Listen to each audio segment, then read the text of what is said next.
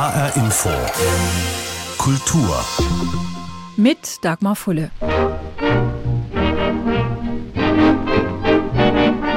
Fräulein Adelheid kenne ich schon längere Zeit, doch ist noch ungeklärt, ob sie mich auch erhört. Denn sie hat bis jetzt oftmals mich schon versetzt und eine Frage mich nun seit Tagen quält. Warum hat die Adelheid keinen Abend für mich Zeit? Warum hat die Adelheid keinen Abend für mich Zeit? Das war die besorgte Frage eines frisch Verliebten und ein Schlager, ein Hit des Jahres 1939. Willy Fritsch und Hans Albers, Lilian Harvey und Zara Leander waren große Stars, auch Filmstars. Knapp 6700 Kinos gab es zu der Zeit in Deutschland. Man amüsierte sich gern, man ging aus und hatte Spaß was uns aus heutiger Sicht vielleicht befremdlich erscheint. Können die Menschen in einer Diktatur tatsächlich glücklich an einem Badestrand liegen, frisch verliebt durch die Straßen schlendern, in ein Café oder eben ins Kino gehen? Können sie ausgelassen tanzen, lachen, zufrieden sein, Fußball spielen und in den Urlaub fahren, eine Familie gründen und ihre Zukunft planen? Solche Vorstellungen scheinen auf den ersten Blick nicht zu unserem Bild vom Dritten Reich zu passen. Konnte es in dieser Zeit sowas wie ein normales Leben geben? Abseits des Mordens? Ein Leben mit seinen ganz alltäglichen Freuden, Nöten und Hoffnungen?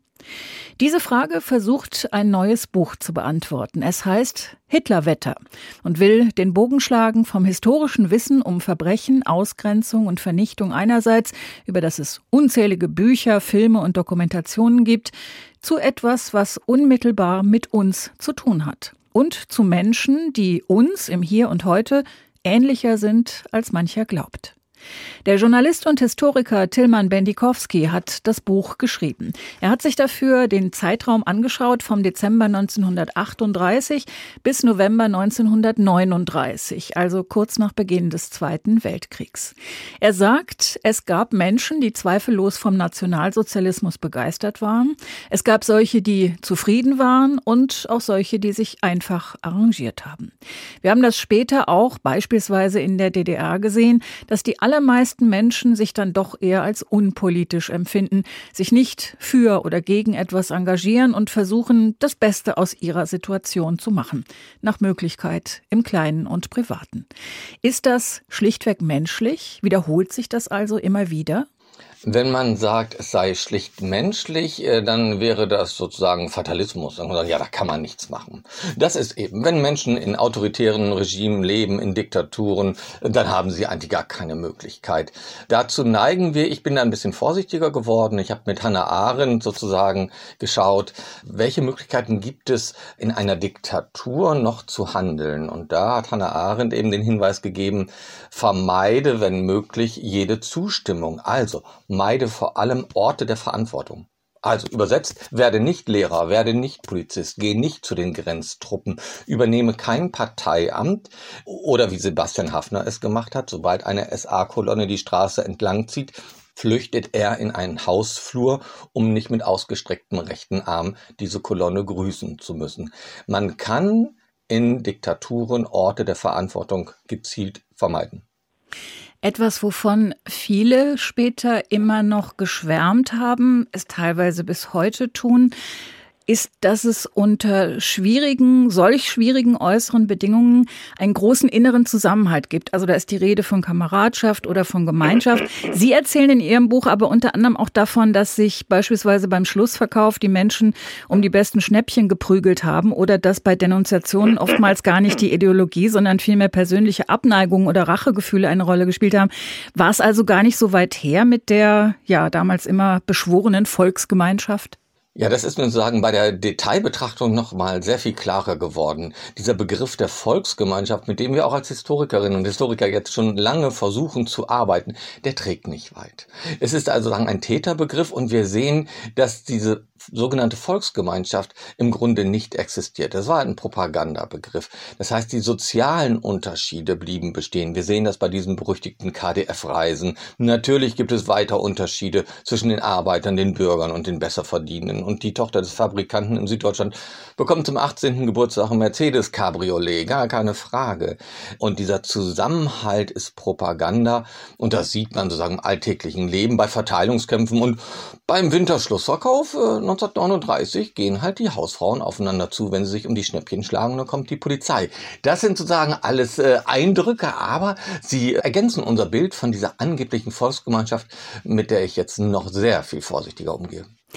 Es gibt ja eine ganze Menge Dinge, das ist mir in diesem Buch aufgefallen, das war natürlich ganz sicher auch beabsichtigt, die uns sehr vertraut vorkommen. Also ein Kapitel in Ihrem Buch berichtet beispielsweise von, wie es da heißt, der Pflicht, gesund zu sein. Da geht es um den gesellschaftlichen Wert von Kraft, von Gesundheit, von Tatkraft. Mm, es gilt, möglichst nicht zu rauchen, keinen oder wenig Alkohol zu trinken, sich zu bewegen, sich gesund zu ernähren. Vollkornbrot wird da populär, genauso wie Naturheilkunde. Das alles haben wir heute im Grunde eins zu eins ganz genau so. Ist das womöglich was Deutsches? Also das war schon ein äh, Anliegen, die Aktualitäten oder diese Verbindungslinien zum Alltag im Dritten Reich zu zeigen. Und bei der Gesundheitspolitik äh, oder bei dem Versuch, sich gesund zu ernähren, sich gesund zu erhalten, sind diese Parallelen sehr offensichtlich. Also, dass die Menschen sich gesund ernähren sollen und dass sie vielleicht äh, lieber zu homöopathischen Präparaten greifen. Die Verachtung der Schulmedizin wurzelt übrigens äh, auch im Nationalsozialismus. Das alles sind aber Aspekte, Aspekte und sozusagen Haltungen, die schon um die Jahrhundertwende entstehen, sozusagen aus der Lebensreformbewegung stammen und dann über die Zeit des Nationalsozialismus bis in unsere Zeit hineinreichen. Aber da gibt es auch noch andere Themen, wie zum Beispiel äh, die Vorstellung vom Wert der Arbeit, also der Arbeitsethos, der in Deutschland weit verbreitet war. Es waren ja nicht nur die Nazis, die gesagt haben, Arbeit adelt, Arbeit macht Deutschland frei. Das ist ja etwas, äh, was bis heute durchaus lebt, dass erst die Arbeit dem Menschen einen gewissen Wert verleiht, dass Arbeit die Menschen sozusagen in den Stand versetzt, überhaupt was zu genießen und was an Leistungen zu empfangen. Da gibt es viele Parallelen bis heute. Sie schreiben ja auch von was, was wir eigentlich in der Jetztzeit verorten, was es aber offenbar auch Ende der 30er Jahre schon gab, nämlich der Doppelbelastung der Frauen. Also auf dem Land sowieso, aber ja auch in der Stadt, weil Frauen auch als Arbeitskräfte gebraucht wurden, zum Beispiel in der Rüstungsindustrie. Aber das war natürlich eine andere Arbeit als noch in den 20er Jahren, als Frauen sich auch Berufe erobert hatten, die bis dahin nur Männer ausgeübt hatten oder überhaupt irgendwie einen Platz in der Arbeitswelt. Wenn man von 1933 bis, sagen wir mal, zum großen Aufräumen in den Trümmern einen Strich drunter zieht, hm, gehören die Frauen dann zu den ganz großen Verlierern dieser Zeit? Ja, die Frauen sind sicherlich die großen Verliererinnen dieser Zeit, auf jeden Fall. Äh, das beginnt, sagen, mit der Doppelbelastung. Zunächst wird die Frau, sagen, zur deutschen Mutter stilisiert, soll möglichst nicht arbeiten, um diesen viel zitierten Nachwuchs zur Welt zu bringen. Dann merkt man, aha, wir haben Arbeitskräftemangel, etwas, was uns ja völlig vertraut ist, nicht? Und dann müssen die Frauen wieder ran, in die Büros, auch in die Fabriken. Und wir haben schon vor Beginn des Krieges eine klassische Doppelbelastung der Frau. Hausfrau, Mutter, Ehemann und noch berufstätig. Ähm, das ist so etwas, was uns seltsam vertraut vorkommt. Und dann nach Kriegsbeginn, vergessen wir nicht, wie bei jedem Krieg, äh, sind plötzlich die Frauen alleine. So, Sie müssen jetzt den Trecker fahren in der Landwirtschaft, Sie müssen in die Fabriken, Sie müssen die Straßenbahn fahren. Das alles kommt 1939 wieder. Dann verlieren sie ihre Männer, ihre Brüder, das Einkommen und dann müssen sie nach dem Krieg auch noch die Trümmer wegräumen. Das ist sozusagen die klassische Verliererrolle der Frau im 20. Jahrhundert.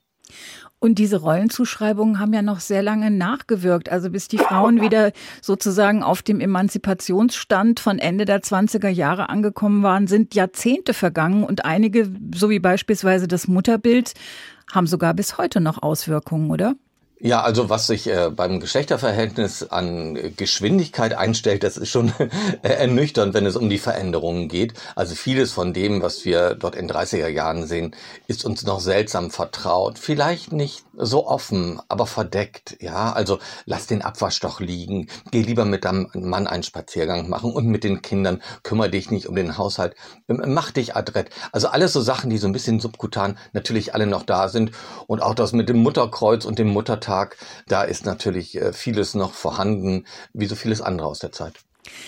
Ja, Sie sagen, es gibt sehr, sehr viele Parallelen. Ich war über manche auch durchaus überrascht. Äh, zum Beispiel, es gab damals massenhafte Kirchenaustritte auf der einen Seite und auf der anderen Seite aber eben auch dieses ganz starke Bedürfnis, Feste wie äh, Ostern oder vor allem eben Weihnachten zu feiern, wenn auch nicht unbedingt in christlicher Tradition. Also es gab da ja zum Beispiel auch so Sachen wie, dass man Hakenkreuze an den Weihnachtsbaum gehängt hat, anstatt äh, irgendwelcher Engel. Wiederholt sich da auch auch was oder kann man das gar nicht vergleichen?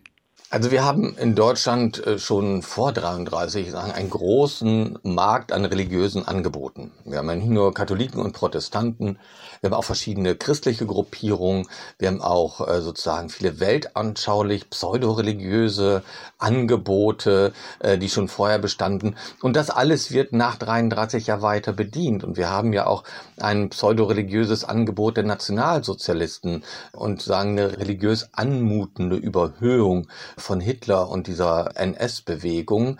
Was mir wichtig war, und ich habe dann auch äh, ein Kapitel so angefangen, die allermeisten Deutschen sind Christen.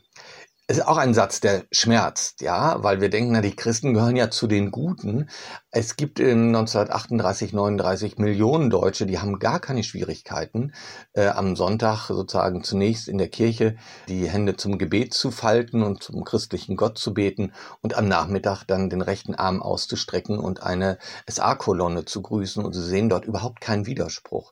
Sozusagen, wir haben äh, die Diktatur mitten hinein in eine christliche Gesellschaft und wir können nicht sagen, das eine sind die Nazis oder das waren die Nazis, Nazis und das andere waren die Christen.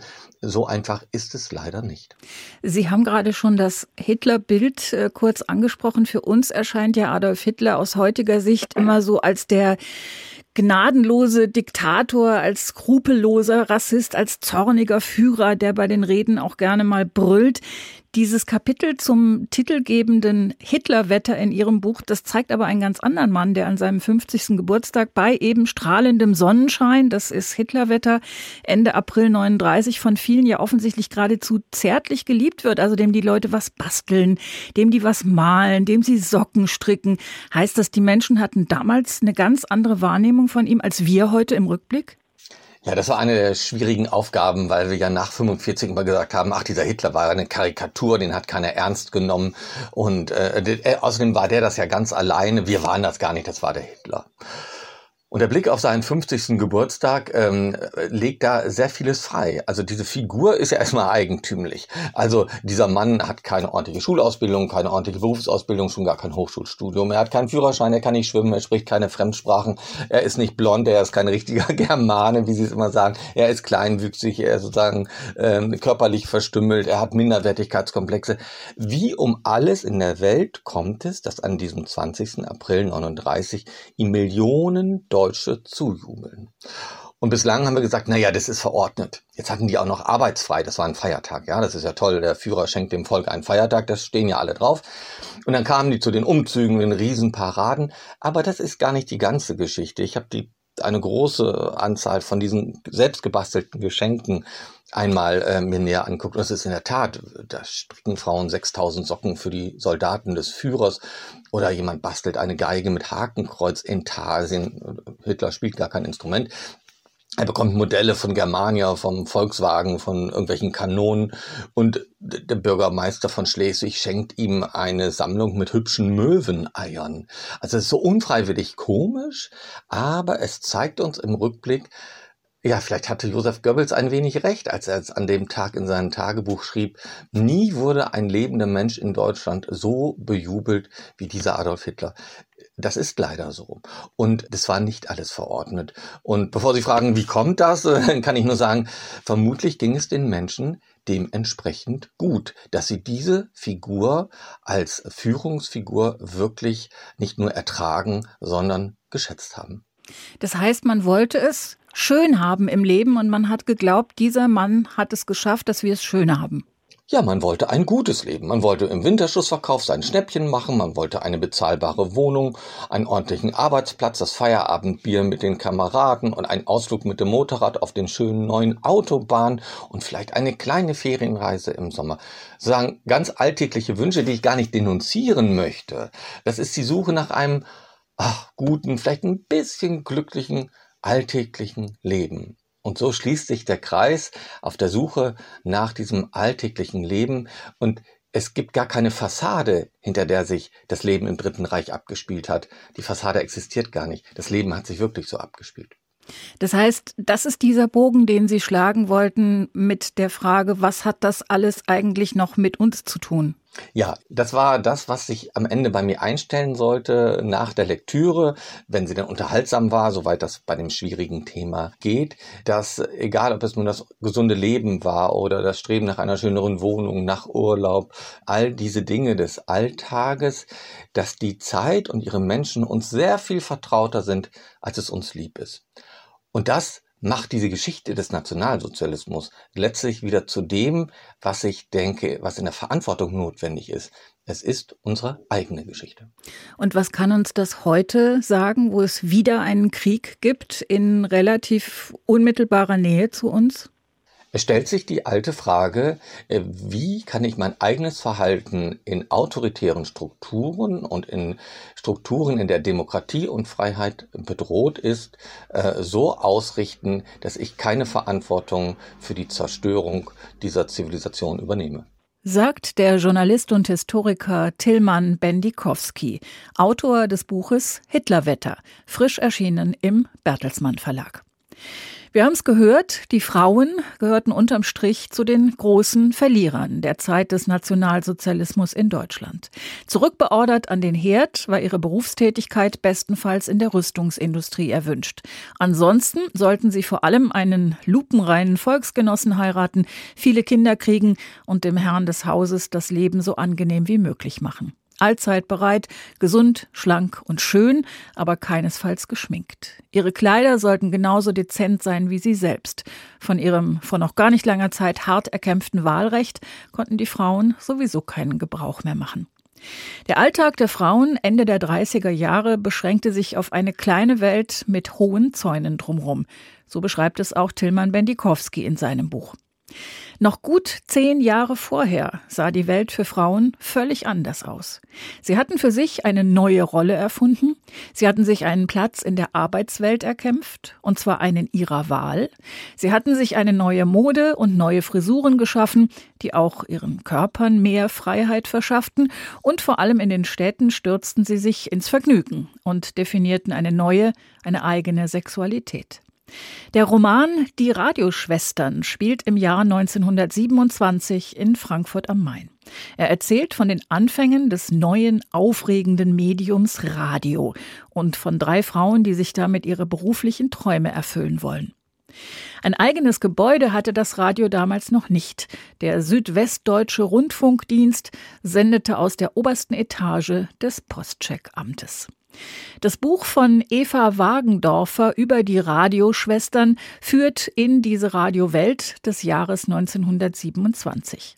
Unter anderem, weil die Autorin ein ganz altes Familienradio hat und von dem Medium bis heute fasziniert ist. Also das Thema an sich hat mich schon immer interessiert, weil ich schon immer sehr gerne alte Radio-Hörspiele höre, zum Beispiel von der BBC aus den 50er und 60er Jahren und da habe ich dann einfach mal angefangen nachzurecherchieren, was war mit den Schauspielern, wie wurden diese Hörspiele damals überhaupt gemacht. Und so entstand dann die Idee zu den Radioschwestern. Und ich wollte das auch explizit in den 20er Jahren ansetzen, weil das Radio damals eine neue Sensation war. Heute ist es ja Teil unseres Alltags, aber damals war es das brandneue Medium schlechthin. Sie haben das Thema Hörspiel gerade schon angesprochen. Eine Ihrer Protagonistinnen, Gesa, möchte ja ein Hörspielstar werden. Das klingt für uns heute erstmal seltsam. Also der Begriff Star im Zusammenhang mit einem Hörspiel. Welchen Stellenwert hatte so ein Hörspiel damals in diesen frühen Radiojahren? Auch das war neu. Es war ja damals auch so die Übergangszeit, was Film betrifft, vom Stummfilm zum Tonfilm. Es gab natürlich Theateraufführungen, aber Radiohörspiele waren ebenso wie das Radio an sich eine sehr neue Sensation und haben sich dann auch im Laufe der Jahre zu richtigen Straßenfegern entwickelt. Also wo die Leute dann auch wirklich sich abends ums Radio getroffen haben, zusammengesessen sind und sich diese Hörspiele angehört haben. Und auch das sprechen Sie kurz an. Es war ja alles live damals. Es war alles live, auch die Geräusche mussten damals live gemacht werden. Diese voraufgenommenen Geräusche, Töne, Klänge gab es damals nicht, weil man noch nicht wirklich aufzeichnen, aufnehmen und später senden konnte. Es wurde alles live gesendet und man hatte nur einen Versuch. Und wie war das mit der Musik? Also klar gab es ja Orchester und so, aber in Ihrem Buch kommt auch vor, dass man quasi Schallplatten abgespielt hat. Wie muss ich mir das vorstellen? Über ein Grammophon oder wie ging das? Ja, das wurde über Grammophone abgespielt, vor denen dann Mikrofone standen und das war ein großer Teil des damaligen Hörfunkprogramms. Die Programme haben sich ja auch erst so langsam entwickelt, die Beiträge, die man bringen konnte. Und in den ersten Jahren wurde sehr, sehr viel einfach von Platten eingespielt. Die zweite ihrer drei Radioschwestern, Inge, will Sängerin werden. Das heißt, sie ist es schon, aber nur quasi als Nebenjob mit kleinen Auftritten. Sie möchte ganz gerne entdeckt werden und die Chancen dafür stehen gar nicht schlecht, denn Frankfurt steht Berlin in dieser Zeit in nichts nach. Es ist voll von Clubs und Bars und Tanzhallen und Revue-Theatern. Wie war das in dieser Zeit? Also galten Frauen da noch als ja unseriös, wenn Sie zum Beispiel als Sängerin in Nachtclubs aufgetreten sind oder war das in Städten schon normal? In Frankfurt war in der Tat ein großes kulturelles Leben, Nachtleben. Ähm, trotzdem war der Beruf der Sängerin damals schon noch ein wenig anrüchig, ja. Inge hat ja auch einen Tagesjob. Sie ist Sekretärin beim Rundfunk und möchte aber trotzdem diese Karriere als Sängerin verfolgen, einen großen Plattenvertrag bekommen, um einfach auch Geld zu verdienen, selbstständig zu sein und berühmt zu werden. Das ist ihr großer Traum, ja. Jetzt lassen Sie in Ihrem Buch nicht nur die frühe Radiozeit wieder aufleben, sondern auch die Stadt Frankfurt des Jahres 1927. Angefangen vom legendären Schumann-Theater über die Elbestraße im Bahnhofsviertel. Da ist das äh, Rundfunkbüro und die Elbestraße hatte damals noch gar nichts mit Bordellen zu tun. Also bis hin zu Gebäuden und Gassen in der Altstadt, die es längst nicht mehr gibt. Ich finde, man sieht die Stadt wirklich vor sich förmlich. Das macht auch ein bisschen traurig. Ähm, weil ja nichts mehr davon da ist. Sie leben und arbeiten ganz im Süden von Deutschland, kommen auch von dort. Wie haben Sie das alles so detailgenau recherchiert? Es war eine sehr große Herausforderung für mich, eine, die auch sehr, sehr viel Spaß gemacht hat. Ich konnte ja zum Beispiel aktuelle Straßen- und Stadtpläne nicht verwenden, weil das Straßenbild heute ein ganz anderes ist. Also ich musste mir einen Stadtplan aus den 20er Jahren besorgen, um zu erfahren, wie liefen die kleinen Gassen und Straßen, was war wo. Und da saß ich dann mit meiner Lupe drüber und habe geschaut, was war. Und es gibt natürlich auch zahlreiche Bildbände und im Internet gibt es einiges an Fotos von damals auch in Farbe, wo man diese wunder wunderschöne Frankfurter Altstadt sehen kann. Und ja, es war einerseits bisschen wehmütig auch für mich, das so zu beschreiben. Aber es hat wahnsinnig Spaß gemacht, diese alte Stadt so ein bisschen wieder aufleben zu lassen. Ihre dritte Protagonistin, die dritte Radioschwester ist Margot, eine Musikerin, eine Cellistin, die ins Rundfunkorchester will, da auch aufgenommen wird. Aber der Herr Orchesterleiter macht ihr das Leben zur Hölle, weil sie eine Frau ist. Gab es eigentlich tatsächlich 1927 schon Musikerinnen in Orchestern? Nein, ganz klares Nein. ähm, also es gab Hörspielsprecherinnen wie Gesa, es gab Sängerinnen wie Inge, aber Margot ist leider Gottes frei erfunden. Denn ähm, das Rundfunkorchester war eine reine Männerdomäne. Es war damals auch noch nicht mal ein richtiges Orchester, sondern mehr so eine größere Kapelle. Das hat sich auch erst im Laufe der Zeit so entwickelt. Aber ich wollte einfach eine weibliche Musikerin beim Radio haben und daher die Margot. Eine kleine Besonderheit in Ihrem Buch sind die Anfänge jedes Kapitels. Da stehen jeweils ein paar Zeilen aus den Nachrichten des Jahres 1927, die mit einer Frau zu tun haben. Das geht so von der ersten Miss Germany und von bekannten Sportlerinnen und Schauspielerinnen dieser Zeit über die erste Schachweltmeisterin, die erste Regisseurin, die erste Ministerin bis hin zu einer Börsenmaklerin, einer Physikprofessorin und unserer Margarete Lihotzky, der Erfinderin der Frankfurter Küche. Also viele kleine biografische Schlaglichter auf Frauen, die von sich reden gemacht haben. Wie haben Sie die alle gefunden?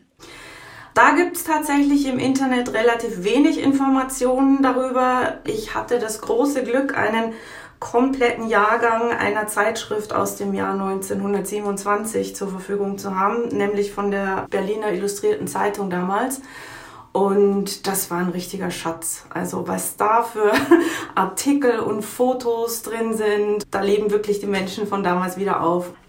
Hat es Sie überrascht, wie viele dieser Frauen es doch schon gab, die ja oft entgegen der Umstände und der Erwartungen der Zeit ihren Weg gefunden haben und auch sehr konsequent gegangen sind? Ja, auf jeden Fall. Man, man darf ja nicht vergessen, dass eine weibliche Karriere damals nicht üblich war. Es fing ja damals erst an, dass die Frauen so ein bisschen Sekretärin sein durften und so ein bisschen in Berufe reinschnuppern durften. Aber so richtig Karrierepläne und große Ziele, die waren damals nicht üblich und es war auch nicht einfach für die Frauen, diesen Weg zu gehen. Also ich habe da aller, allerhöchsten Respekt davor und bewundere das sehr und habe mich sehr, sehr gefreut, so viele gefunden zu haben. Die Frauen des Jahres 1927 und die drei Freundinnen, die im selben Jahr ihren beruflichen Weg suchen, im neuen, aufregenden Medium Radio sind Thema des Buches Die Radioschwestern von Eva Wagendorfer. Der erste Band ist gerade erschienen im Verlag Penguin Random House. Der zweite ist in Arbeit und wird davon erzählen, wie die drei Frauen nach dem Krieg in jeder Hinsicht wieder ganz von vorn anfangen müssen. Und das war HR Info Kultur. Den Podcast finden Sie auf hrinforadio.de und in der ARD Audiothek. Mein Name ist Dagmar Fulle.